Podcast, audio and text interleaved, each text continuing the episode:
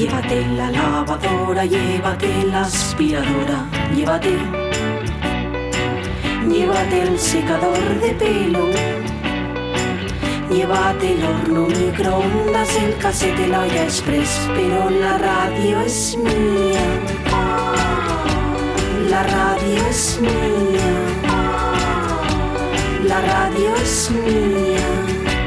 Y quédate con todo lo demás.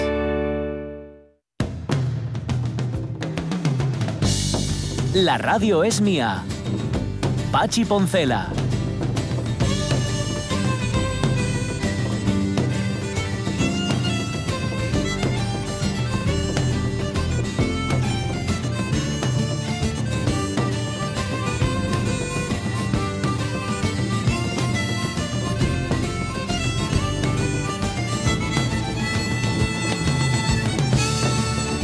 Las 12 y 12 minutos de la mañana, hoy en mi condición de cyborg y habiendo pasado 14 días desde la implantación del chip correspondiente, he tenido que mm, cambiarlo.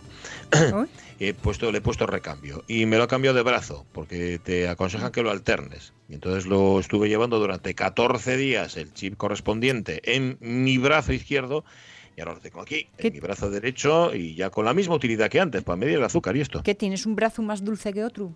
No, no, a ver, lo veremos, lo veremos. De momento tengo un brazo, sí, bueno, como ahora que creo que ya no se llaman así, o tal vez no deberían llamarse así, los antiguos brazos de gitano, que eran dulces en sí mismo, tenían esa condición. Yo espero que sean los dos igual de dulces. Nada, pues sabes que al final esto va por cuestión de células. Yo espero que la que he pinchado, o sea, la célula que he pinchado con el, con el, pero que tiene un pinchín esto, sea la buena. O sea, sea una que sea, un poco sosa. ¿Sabes? La típica célula que, que no, sea muy expresiva, ¿no?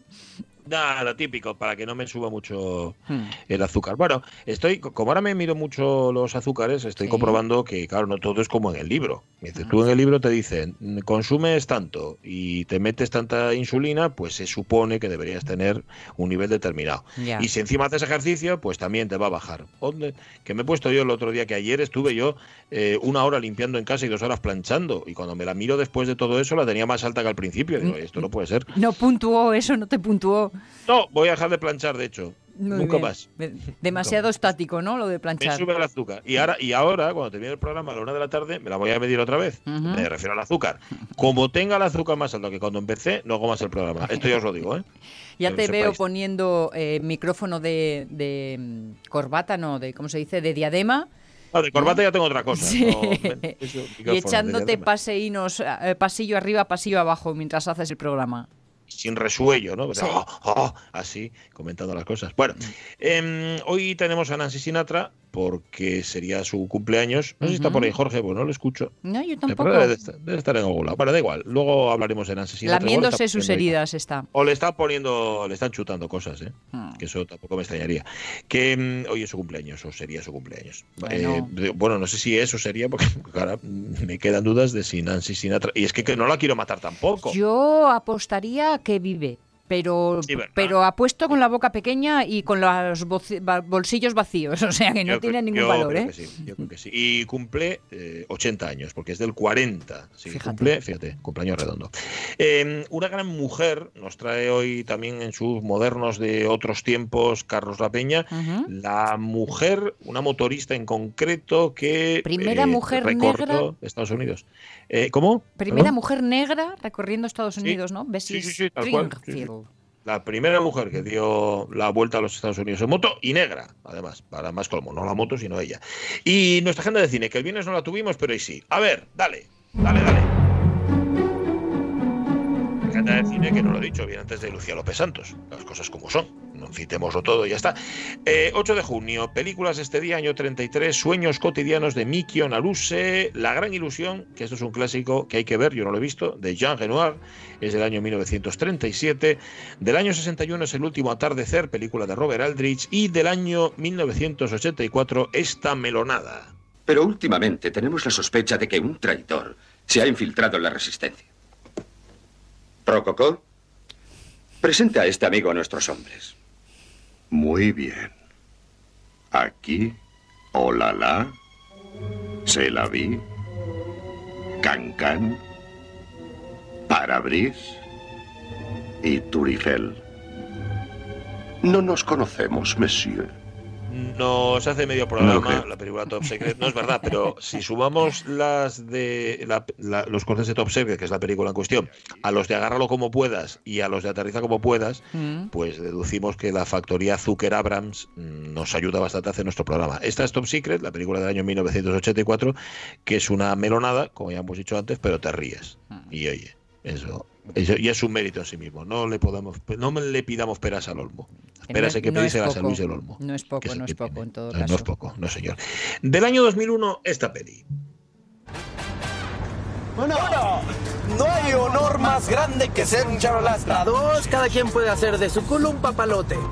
Tres, pop mata poesía. Cuatro, un toque al día, la llave de la alegría. Bueno, se la propuso el sábado, no hay que hacerle mucho caso. Cinco, no te tirarás a la vieja de otro charolastra. Seis, puto el que le vaya a la América. Siete, que muera la moral y que viva la chaqueta. Ocho, prohibido casarse con una virgen. 9, puto el que le vaya a la No, eso ya lo dijeron. No, pues no, no, es que se repite porque es re puto el que le vaya a la América. El que le vaya a la América, ¿no?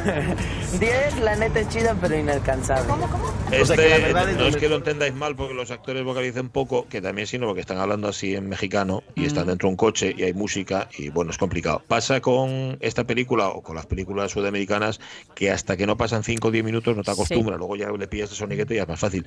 Esto es Y tu mamá también, la película de Alfonso Cuarón con una estupenda Maribel Verdú que se estrenaba tal día como hoy en el año 2001. También se estrenaba tal día como hoy otra mexicana de Carlos Volado en el año 2012, Colosio, el asesinato. Eh, un par de americanas, James Wan dirigía en 2013 el expediente Warren de Conjuring, más o menos. Eh, del año 2016 es Buscando a Dory, de Andrew Stanton y Agnes McLean, ya sabéis que es la continuación de Buscando a Nemo. Y del año 2018 es Petitet, la película del director español o catalán Carles Bosch. Eh, tal día como hoy, ya veo, está entrando la misma habitación Jorge Alonso, todos lo habéis escuchado. El, elefante en la charrería. Eh, Luigi Comencini, uno de los padres de la comedia la italiana, nacía tal día como hoy del año 1916, que empezó a trabajar como arquitecto y como crítico de cine y le tiró le tiró lo del cine. El emperador de Capri, Pan, Amor y Fantasía, Todos a casa, La muchacha de Bube, Las aventuras de Pinocho. Em, hoy, tal día como hoy, fallecía Robert mm. Taylor en el año 51, gran estrella de los 30, los 40 y los 50, Melodías de Broadway, Tres camaradas, El puente de Waterloo, a Ivanhoe. Yo que lo recordamos siempre con traje de época, ¿no? De la Edad Media. Bueno, bueno. Sí, sí, un poco así. Eh, Chicago años 30, El Justiciero, todos los hermanos eran valientes, vale, se moría tal día como hoy, con, eh, hace 51 años, iba a decir con cuántos, pero no. Em, y hace cuatro años se moría un hombre que lo hizo todo, o prácticamente todo, en la historia del cine español. ¿Qué les pongo? Dos botellas de agua mineral, un zumo naranja y tres bocadillos de jamón para llevar. Y pon dos botellines. ¿A dónde vais? A Madrid. Pues no te queda nada. No, no, uno es para el amigo. Gracias, pero ya nos vamos. Hombre, no me lo va a despreciar, ¿no? ¿De dónde viene? De Mieres. Hombre, minero. Pues sí. ¿Eh? Los mineros están acostumbrados a formar bulla, pero tú le echas un par de cojones. Algo hay que hacer cuando las cosas se ponen más negras que el carbón, ¿no? No, no, si en este país cada uno puede hacer lo que le salga de los huevos. Pero ¿sabes lo que te digo? Que hay que tener valor para echar a la familia a la carretera. Uh es un momento de Pídele cuentas al rey, película en la que también participó en el guion Pedro Costa. Pedro Costa fue guionista, director de cine y de televisión, productor de cine. Él empezó en el periodismo, con, en El Caso, en Interview, llevó la corresponsabilidad del Grupo Z en Estados Unidos, y pero volvió al cine. El caso Almería, Redondela, el documental, eh, Redondela, el documental que viene los Beatles o El crimen del cine oriente. Luego eh, guionizó sus películas y guionizó otras como Amantes, La buena estrella, esta de Pídele cuentas al rey, La vida de nadie las Trece Rosas, produjo todo lo que dijimos antes, hmm. menos el caso Almería, que no sé si lo cité, también Juana la Loca, Platillos Volantes Pasos, la única Madre mía. Lupi, y la serie de televisión La Huella del Crimen, ah, donde juntó a Vicente Aranda, Angelino Fons, Manuel Uribe, Antonio Drobe, Ricardo Franco, etcétera, etcétera, etcétera. Así que este hombre lo hizo todo. Pedro Costa, que se moría hace justamente cuatro años. Y hoy llega a los 70 la tieta do Agreste. Dale.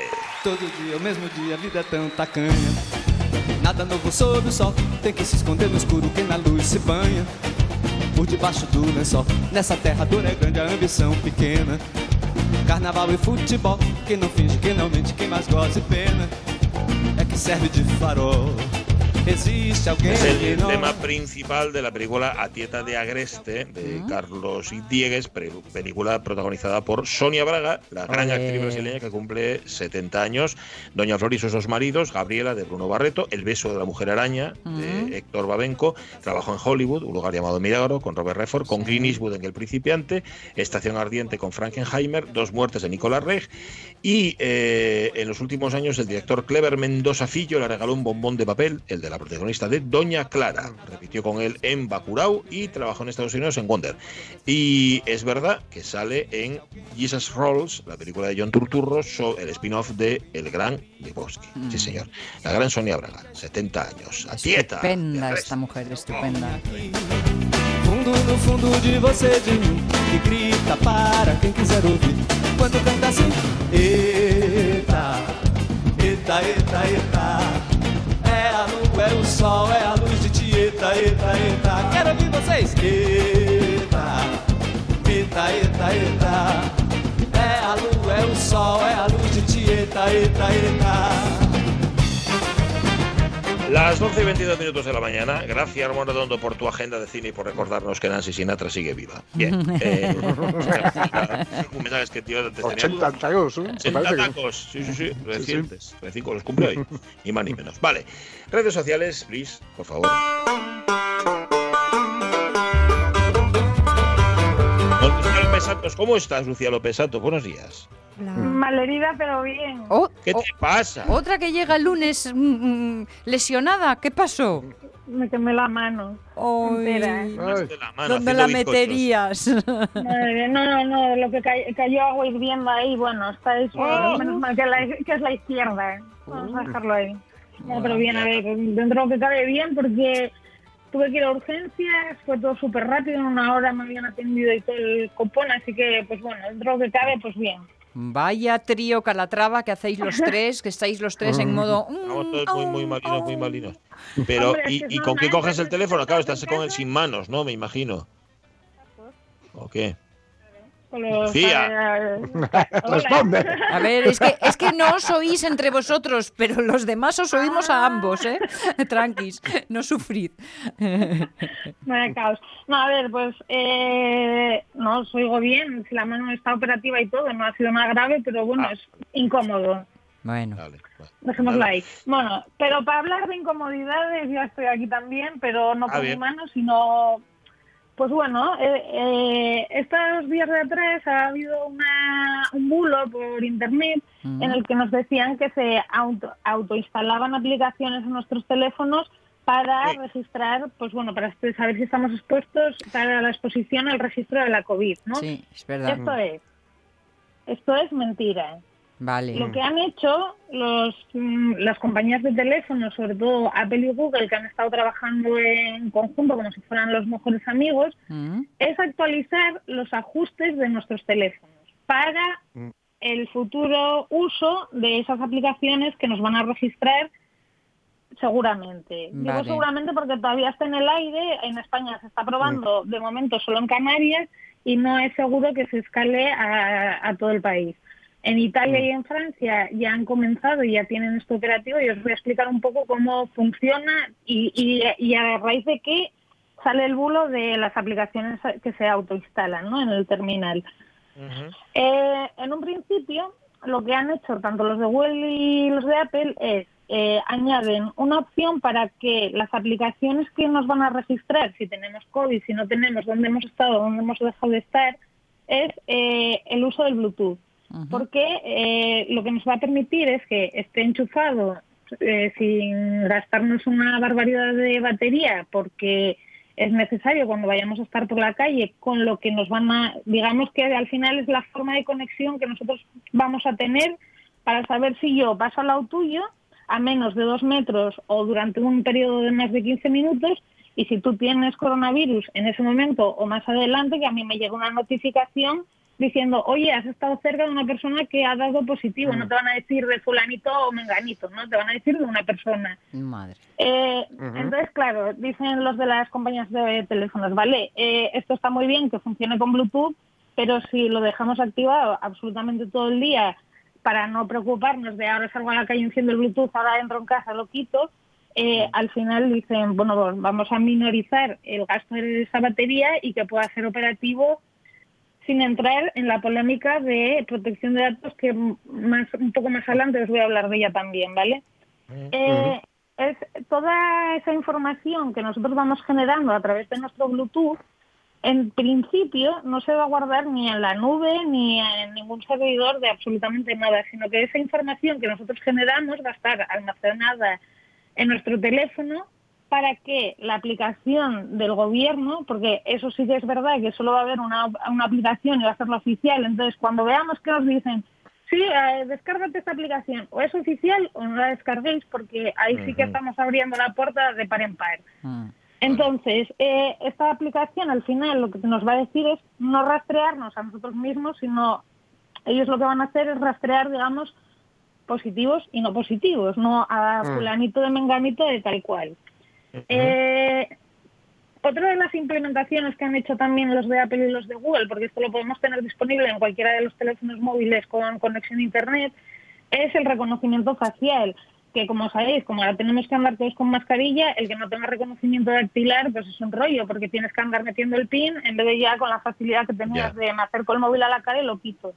¿Qué han hecho? Pues bueno, han añadido que nosotros podamos añadir una imagen nueva de nuestra cara, pero con la mascarilla, para que nos pueda identificar por la calle y que no echemos de menos eh, Sí. la huella dactilar. Ya lleva un tiempo y funciona bien, o sea, yo me lo instala, yo lo he puesto y funciona bien con la mascarilla, claro. Si tienes a alguien al lado o te roba el móvil alguien que tenga unos ojos similares a los tuyos o un pelo, pues va a estar más complicado, o sea, va a ser más fácil que, pero bueno, aún así es Ya- difícil, ¿no? Yo siempre os cuento el caso de una amiga mía que su hija adolescente tiene el gran cabreo porque ambos rostros, el de madre e hija, abren los mismos móviles. ¿Ah, sí? Pues se parecen Sí, tanto. Genética, ¿eh? Genética. bueno, la cuestión es que eh, el tema de la aplicación parece interesante, pero eh, lo que decía, estamos dejando un poco abierto la puerta a la información. Entonces, de hecho, hay una aplicación del Gobierno de España que solo está disponible en algunas comunidades autónomas que está más orientada como a la autoevaluación del si tenemos coronavirus o si lo podríamos tener, en qué fase podríamos estar y cómo debemos actuar. Eh, sin embargo, esa pues no tiene nada que ver con la que estamos hablando. Estamos hablando de una aplicación que quieren implementar muy similar a la polémica de China, que saben dónde estamos, qué hacemos, con quién estamos y demás. ¿Qué difiere de Europa frente a China? Pues sobre todo las normas en cuanto a la protección de datos personales. En este caso se supone que tú entras en esa aplicación y te dice, oye, te vamos a localizar por GPS, pero luego encuentras la información de ese rastreo de la COVID y te dicen que no, que por GPS que no va a ser. Hay demasiada información que es demasiado ambigua y que hasta que no acabe de estar en funcionamiento no vamos a saber realmente, valga la redundancia, cómo va a funcionar, sino que vamos a, pues vamos a experimentar, ¿no? Porque- en, en Italia, sí, dime. No, perdona, es que no lo entendí muy bien, eh, em, que decías que el Bluetooth, ten- para no tenerlo encendido siempre, se apagaría y se encendería según las circunstancias, ¿no? No, no, ellos lo que han hecho es que lo tengamos siempre activo sin gastar batería y que Ah, nosotros vale. podamos decidir si queremos tenerlo encendido o no. Vale, vale, vale. Eh, otra cosa que también nos dice eh, este ajuste nuevo, digamos, de los teléfonos es que eh, viene desactivado por defecto. Si queremos activarlo, tenemos que eh, darle a nosotros de forma manual, oye, quiero activar esto y además sincronizarlo con la aplicación oficial de cada país.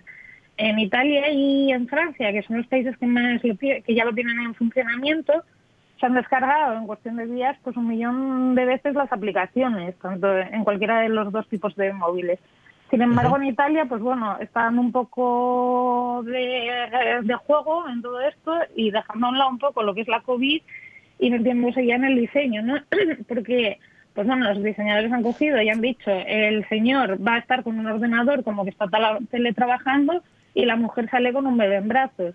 Ahora si entramos en esa aplicación ya no lo vamos a ver, pero eso incendió las redes sociales a lo largo de este fin de semana porque dice, jolín, esto es una cosa que nos incita, o sea, que para todos, porque si es para personas y no vamos a identificar si es él o ella, ¿por qué tenemos que poner que soy él o ella y si soy ella tengo que llevar un bebé debajo del brazo y si soy un hombre tengo que estar con el ordenador, pues a lo mejor puede ser al revés. No Mm, puede ser. Claro. La, cu- la cuestión es que, pues bueno, de momento tenemos que ser precavidos y que si nos llega un mensaje que se nos autoinstalan aplicaciones es mentira. Bien. No Sí. se puede, Mm. o sea, todas las, apli- todas las tiendas de aplicaciones nos, nos piden un email y una contraseña para poder descargarnos aplicaciones. Y, que no- jolín, que no causemos temor tampoco, ¿nos van a controlar? Pues bueno, a lo mejor sí, a lo mejor no. Si nos controlan, ¿para qué va a servir? ¿Para que nos hagan más test o no? Eh, en el caso de que surja un brote, que va a tener una multa mayor el que lo promueve, que está localizado, o va a ser una responsabilidad de todos? Pues son preguntas que yo creo que se irán respondiendo pues poco a poco a medida que vaya pasando el tiempo, como casi todo. Eh, Pero está bien que lo cuentes, eh, especialmente porque yo actualicé el móvil este fin de semana y de repente vi los mensajes de eh, nuevos ajustes para el seguimiento del COVID y tal. Y de repente entré en pavor, ya sabéis que yo soy la conspiranoica, ¿no? En pavor de, a que me lo están instalando sin que yo pueda optar y decidir. Pero no, mira, todo lo Ya, contrario. ya, estabas, No, ya estabas a punto de hacerte el gorro de Albal. ¿no? Sí, sí, a puntito, a puntito. No, claro, es que dicen, se, y como la información pues al final muchas veces se, se quiere dar rápido, se da incompleta, entonces ocurre pues todo esto, ¿no? Y se genera un debate que dices, a ver, ¿era para tanto? Pues no, no es para tanto porque si soy yo quien va a decidir, uno, si me instala la aplicación que me recomienda el gobierno, dos, si quiero que una vez instalada me registre los datos que asociados a las aplicaciones de salud, pues bueno, los relojes inteligentes, voy a hacer deporte, eso se incluye en esa base de datos y al final lo va a tener el gobierno. Pues bueno, si somos gente normal para una situación como esta, una situación de emergencia y de alarma, pues bueno, a lo mejor sí que nos interesa tenerla a lo mejor instalada un año. Luego, ¿qué objetivo va a tener el gobierno? Va a decir, oye, pues voy a borrar toda esta información, ¿para qué se va a utilizar? Ojalá tuviera aquí la ola del mundo y os dijera, ¿la instaláis o no la instaláis? Pero no puedo. Ah, lo- no, si ya sabemos que tú lo haces por bien, pero ahora déjalo estar. Ya está, no te tortures por eso. Tú nos informas y nos ayudas, pero luego ya las decisiones las tomas cada uno y todos tenemos que ser es. responsables. Así que nada. Es. Em, gracias, Lucía López Santos. Un A beso. vosotros, Chao. que tengáis muy buena semana. También para ti. Cuídate. Cuida la manina. Besazo. Eso. Gracias, chao, vecinos. Sí. Em, yo he descubierto con esto del teletrabajo que puedo estar callado un rato. Y No. que incluso si estoy callado un rato es mejor. Todos nos entendemos mejor si yo me callo. Es maravilloso. No sabía que esto podía ser.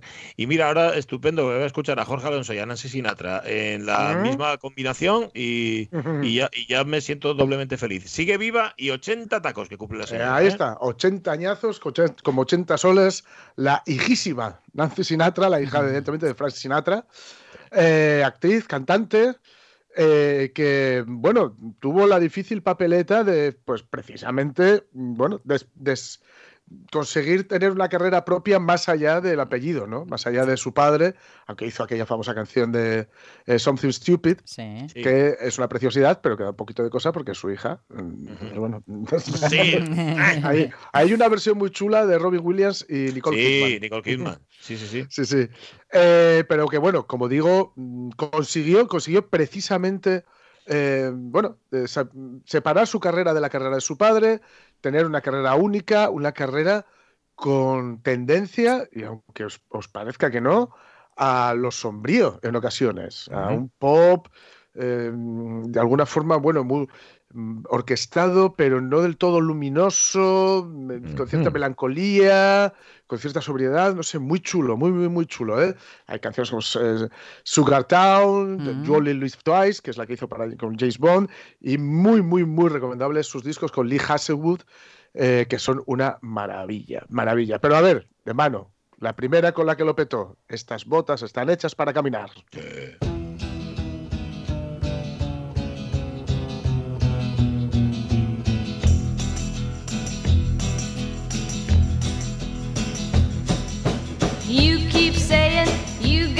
Something for me. Something you call love, but confess. You've been a messin' where you shouldn't have been a messin'. And now someone else is getting all your best. These boots are made for walking, and that's just what they'll do. One of these days, these boots are gonna walk all over you. O sea, su padre era la voz, ella de voz comandaba. Bueno, eh, just- no, no tan. eh, No, bueno, no. iba a decir que es que como el padre, es que, Es es que nadie, nadie. Pues ya sabéis que yo siempre digo que Camarón y Sinatra cantaban, el resto hacen ruido con la boca. O sea, esto es total. No, no, pero bien, bien, quiero decir, no va justita, no, no, no quedaba pelada de voz. También es cierto que ella tuvo la suficiente cabeza como para no meterse eh, en composiciones o en interpretaciones especialmente exigentes, ¿no? Siempre utilizó, eh, digamos, para el estilo que ella hacía de voz, mm, perfecta, sobrada, sin problema. Tenía una cosa, tenía un timbre muy chulo y tenía, yo creo, eh, una forma muy sensual de cantar. Mm, pero sensual eh, de una forma, digamos, natural, que le, que le brotaba, que no era nada forzado, no era como cuando eh, Prince, que por cierto hoy es su cumpleaños también, Sí. eh, Prince, que mira que, que yo, yo soy un, adoro al, al genio de Minneapolis, pero esto como en Cream, ¿no? Esos gemidos y tal, así como más forzados. No, no, no, ya tenía una sensual- sensualidad natural. Y una muestra de esa sensualidad natural, yo creo, está en este disparo, que es una de mis canciones favoritas de todos los tiempos.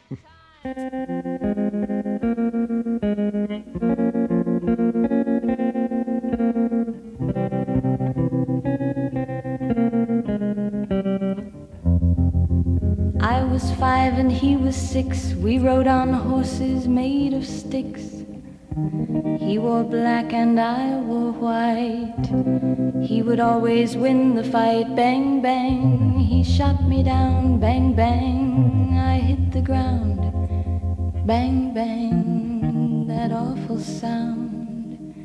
Bang, bang. My baby shot me down.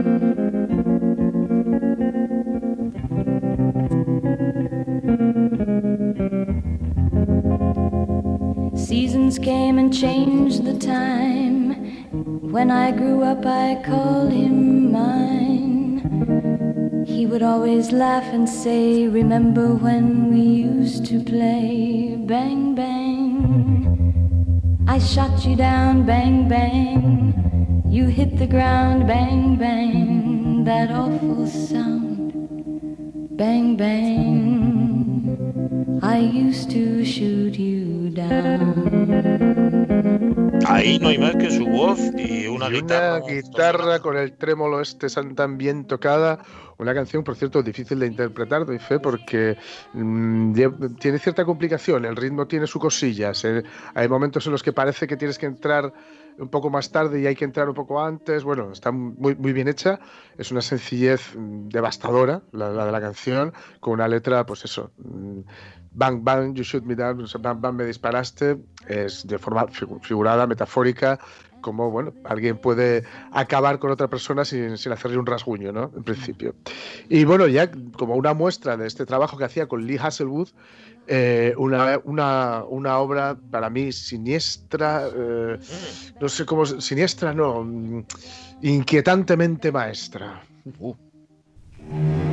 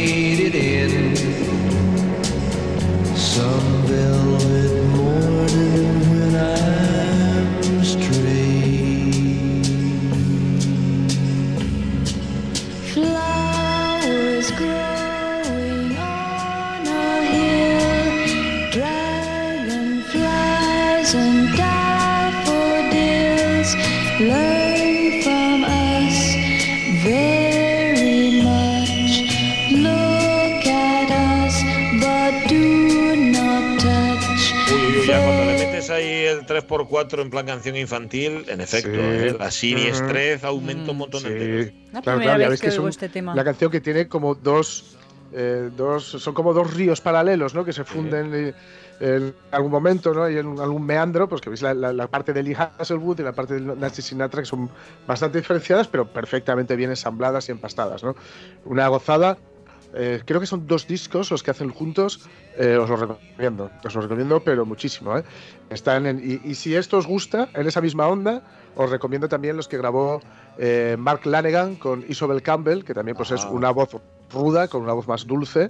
Y además es una musicalmente es muy parecido también y con ciertas temáticas que aparentemente eh, no sé, como dulce, pero no para nada, en absoluto. Es, Es un que- caramelo envenenado. Como decías tú antes, Jorge, fíjate Ujú. de la dulzura de Sinatra, ¿no?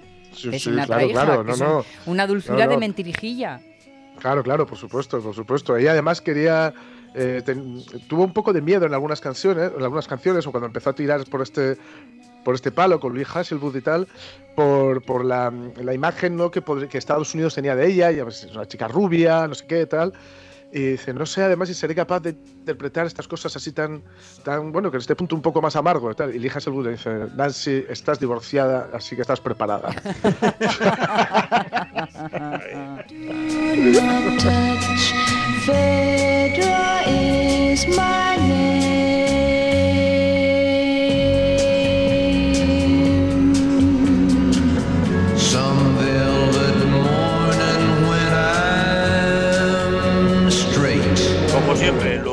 hecho sin su apellido, hubiera sido mejor, hubiera sido peor, hubiera sido distinto, seguramente, si no hubiera utilizado su apellido. A lo mejor nunca hubiera brillado como brilló. Y a lo mejor nunca hubiera tenido la suerte de poder hacer todo lo que hizo, ¿no? Y emprender todos estos Claro, claro. Sí, sí, sí, sí.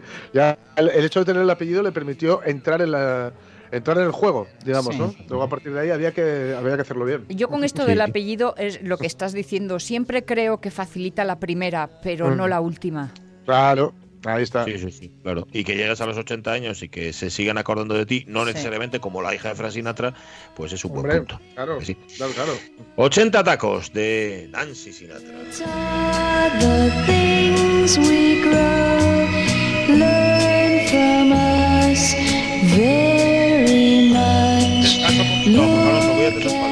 Muy bien. Lo haré, lo haré. Un abrazo. Un.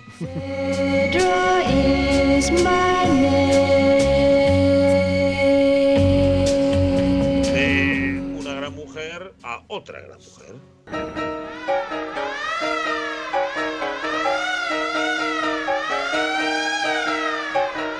No me refiero a Carlos La Peña, que si fuera mujer sería una gran mujer, o por lo menos una mujer grande. Carlos La Peña, ¿qué tal? Muy buenos días. Buenos días. ¿Cómo estamos? Y no. Bien, ya ves. Se acaba de visualizarlo, ¿no? todo. Notáis en su risa que se acaba de visualizar. Así, me generó sí mismo de mujer grande, pues Ay, evidentemente. sí, sí. Eh, no, hoy no estás una gran mujer. Mira, nos trajiste el otro día a la botánica Jean Barrett, la primera mujer que dio la vuelta al mundo, y hoy nos traes a otra mujer viajera, la motorista Bessie Stringfield, que en su juventud, estamos hablando de los años 30 del siglo XX, fue la primera mujer negra que recorrió en moto todos los estados de los Estados Unidos. Sí, vamos, un, esta- un viaje en solitario y no exento de problemas, porque los años 30 y 40, o sea, 1930 y 1940 del, del siglo pasado eran unos tiempos pues aún más jodidos que los que ahora, que, los- que los tiempos de ahora para los negros americanos. Aunque es verdad que, que es muy doloroso tener que recordar aún hoy en día, a esas alturas, a muchos imbéciles eso de Black Lives Matter, que las vidas negras importan, ¿no? Pero bueno, en el decorado de nuestra historia, pues tenemos una joven chica negra montada en una moto que no se queda en casa como hacía una buena mujer de sus tiempos, a lo que hay que sumar pues los prejuicios raciales, el permanente fracaso escolar de los imbéciles supremacistas blancos y el infame Jim Crow. Jim Crow, a ver, odiadores al por mayor. Jim Crow no es una persona, o sea, Jim Crow no es un tipo. Son, si no me equivoco, Carlos, las leyes de segregación racial de Estados Unidos que duraron hasta el año 65. Sí, Jim Crow era el nombre con el que se conocían precisamente esto- estas leyes de segregación racial en todas las instalaciones públicas de Estados Unidos. Son unas leyes promulgadas entre 1876 y 1965 bajo el lema separados pero iguales. Jim Crow era un personaje pintado de negro de mitad del siglo XVIII creado por el actor blanco Thomas Rice. Eh, su nombre se convirtió en una expresión peyorativa que significaba negra o como se diría ahora en políticamente correcto afroamericano. Enseguida Jim Crow dio nombre a las infames leyes que impulsaban la segregación en los estados del sur. En el norte la segregación era, pues como ahora, de facto. Ya. Eh, en la práctica, Carlos, ¿en qué consistían las leyes de Jim Crow? Bueno, pues consistía en que los no blancos no podían estudiar en las escuelas públicas para blancos, no podían usar la parte de delante de los transportes públicos y tenían que ceder los asientos a los blancos, no podían acceder a los mismos locales ni usar los mismos baños, llegó incluso a haber hasta fuentes de agua segregadas. Este era el escenario en el que Bessie Stringfield, con 19 años, se lanzó a recorrer Estados Unidos en su motocicleta Indian Scout.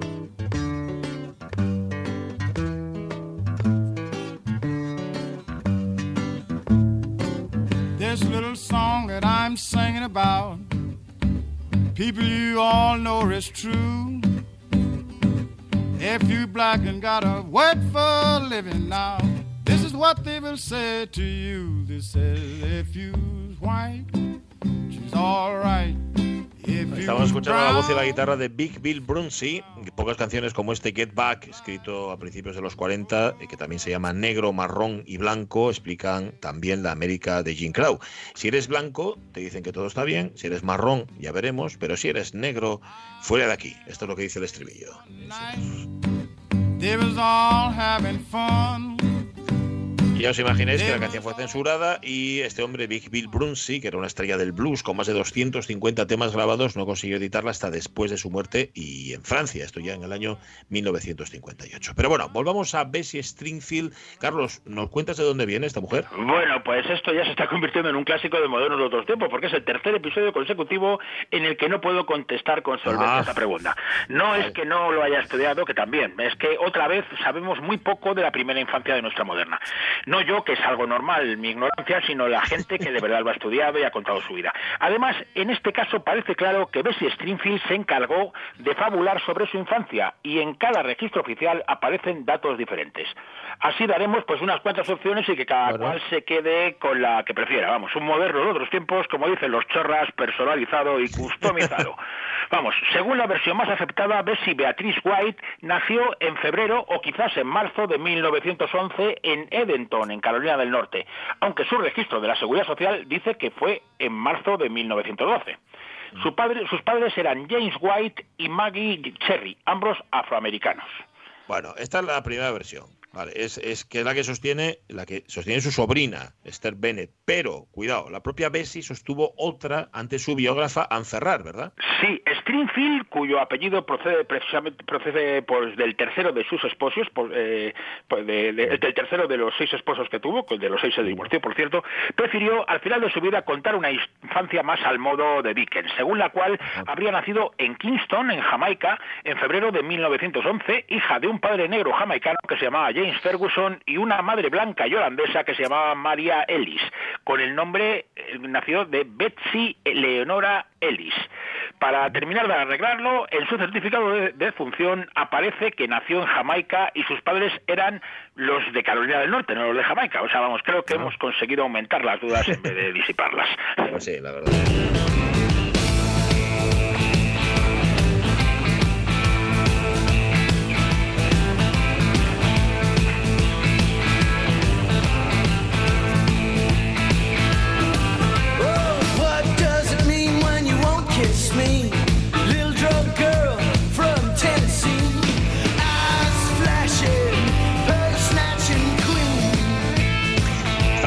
A Cruzados de Tito Larriba, una de las bandas chicanas de Los Ángeles más interesantes de aquello que a mitad de los años 80 se llamó nuevo rock americano. La canción es Motorcycle Girl, chica de la moto, Tito Larriba, que nació en Ciudad Juárez y se crió en Alaska y en El Paso, continúa en activo con una banda que os sonará mucho, Tito y Tarántula.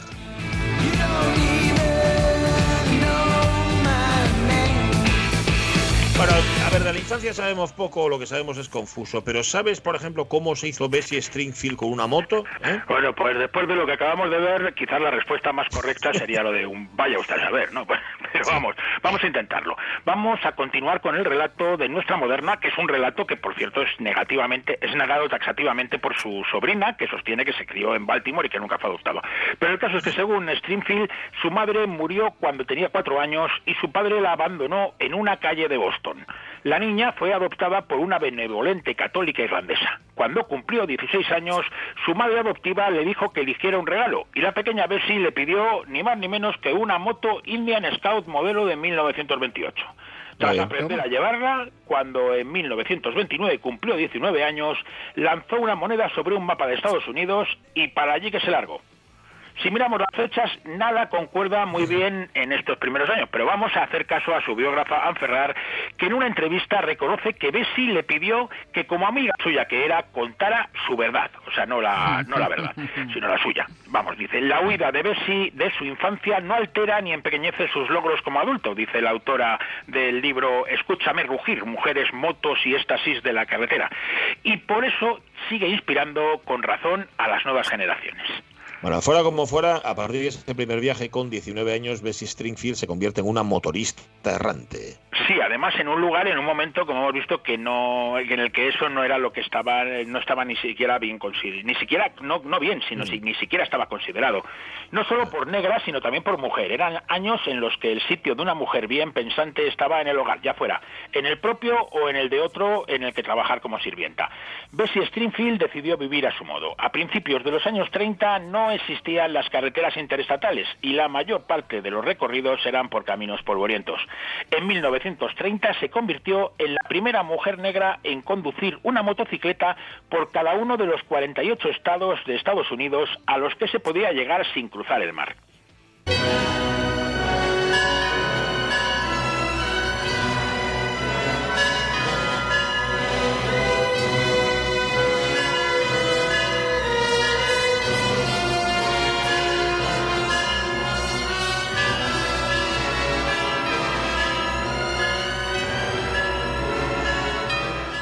Esto que suena tan eso altisonante es la Orquesta de Filadelfia dirigida por Leopold Stokowski, la Sinfonía Negro Folk o Negro Folk de William Levy Dawson.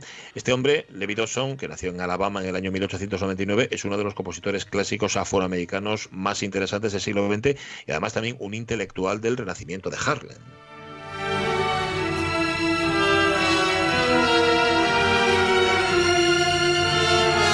Su sinfonía Negro Folk, que es lo que estamos escuchando, se estrenó con éxito en el año 34 y mientras él, Levi Dawson, la estaba componiendo, Bessie Stringfield recorría en solitario, subida a la grupa de su moto, los caminos de Estados Unidos sin huir del territorio de Jim Crow. Vamos, cuando me subo a una motocicleta, eh, decía Stringfield a, a Ferrar, eh, pongo al tío de ahí arriba sobre el manillar, refiriéndose a, a Dios.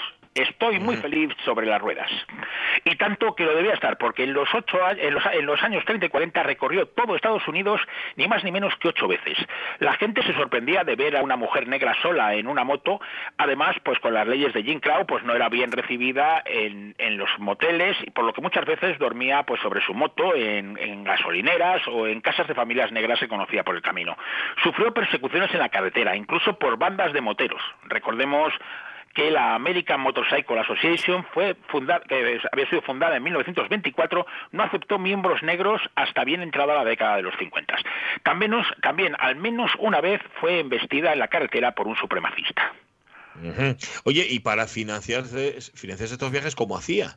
Bueno, pues solía participar en una atracción motorística, el Wall of Death, el Muro de la Muerte, una popular atracción cirquense que consistía en un cilindro de unos 10 metros de diámetro por cuyas paredes eh, se subían literalmente las motos y corrían entre el delirio del público. También participaba en carreras motociclistas. Nos consta que al menos una vez ganó la carrera y al quitarse el casco vieron que era una mujer y encima negra y entonces decidieron descalificarle no por un motivo sino por dos. Vamos, hay una leyenda eh, familiar de que durante ese tiempo trabajó para el FBI, pero, pero tampoco se le cayeron los anillos para ponerse a trabajar de criada o de niñera en algunas casas.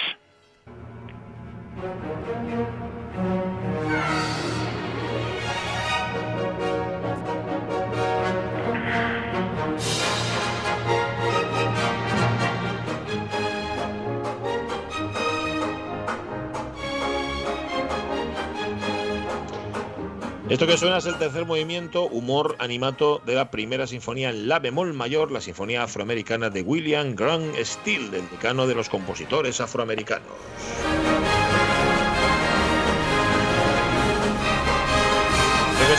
Fue la primera sinfonía compuesta por un negro estadounidense y estrenada por una gran orquesta. Algún día tenemos que dedicar una serie de modernos de otros tiempos a, Grant Steele, el compositor nacido en Woodville en 1895, muerto en Los Ángeles en 1978.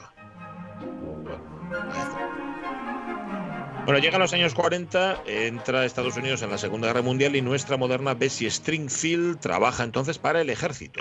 Sí, es la única mujer que trabaja para la mensajería motorizada del ejército americano. Eso sí, tenemos que puntualizar que como civil. Transporta documentos entre bases nacionales de Estados Unidos en su Harley Davidson Knucklehead azul, la primera de las 27 que va a tener en su vida.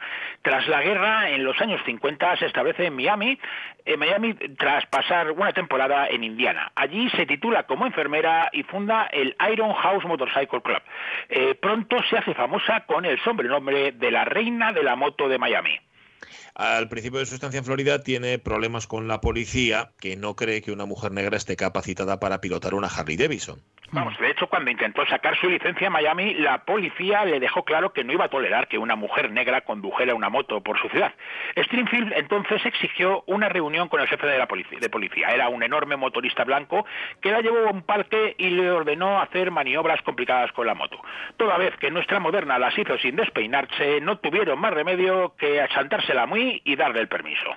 Sí, señor, muy bien. Oye, de joven a esta mujer no le arredraba ni el racismo ni el machismo. En su vejez, digo yo, que no iba a dejar que la amedrentara la edad, ¿no? Vamos, cogió y le dijo a su médico que si no se montaba en su moto no viviría mucho y que por eso pues no lo dejó, no dejó de montar la moto. Mon- condujo su moto hasta su fallecimiento el 16 de febrero de 1993. Tenía 82 años y un corazón demasiado grande para poder seguir viviendo. Ya antes de morir era un mito en su batalla por los derechos de la mujer, la igualdad de la raza negra y el amor al motociclismo. En el año 2000 el Salón de la Fama del Motociclismo, del que ya formaba parte, instituyó el premio Memorial Basie Springfield al motociclismo femenino. Y cada año se celebra una carrera femenina con su nombre que recorre los 1.238 kilómetros que separan Atlanta de Milwaukee.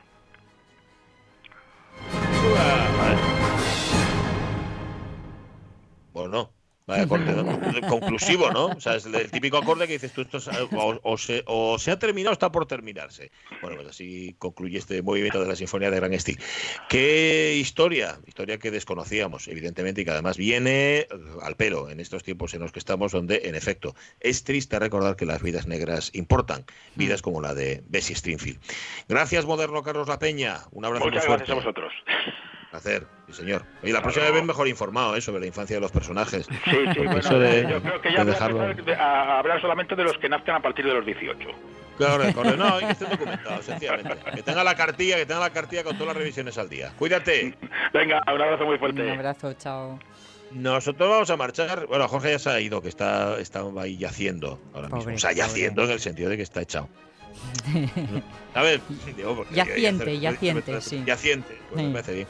Eh, volvemos mañana, ¿no? Sonia Villaneda, ¿tú Venga, crees? bueno, vamos a echar un martes juntos, ¿por qué no? Vale, ¿nos querrán aquí? Bueno, sí, con que no nos pongan mala cara me doy por No, bastada. Buscamos otra emisora, si no. Eh, ¿dónde, ¿Dónde vamos a ir que más valgamos? Ala, el tren de RPA y antes las noticias. Muy felices, es. chavales. Adiós.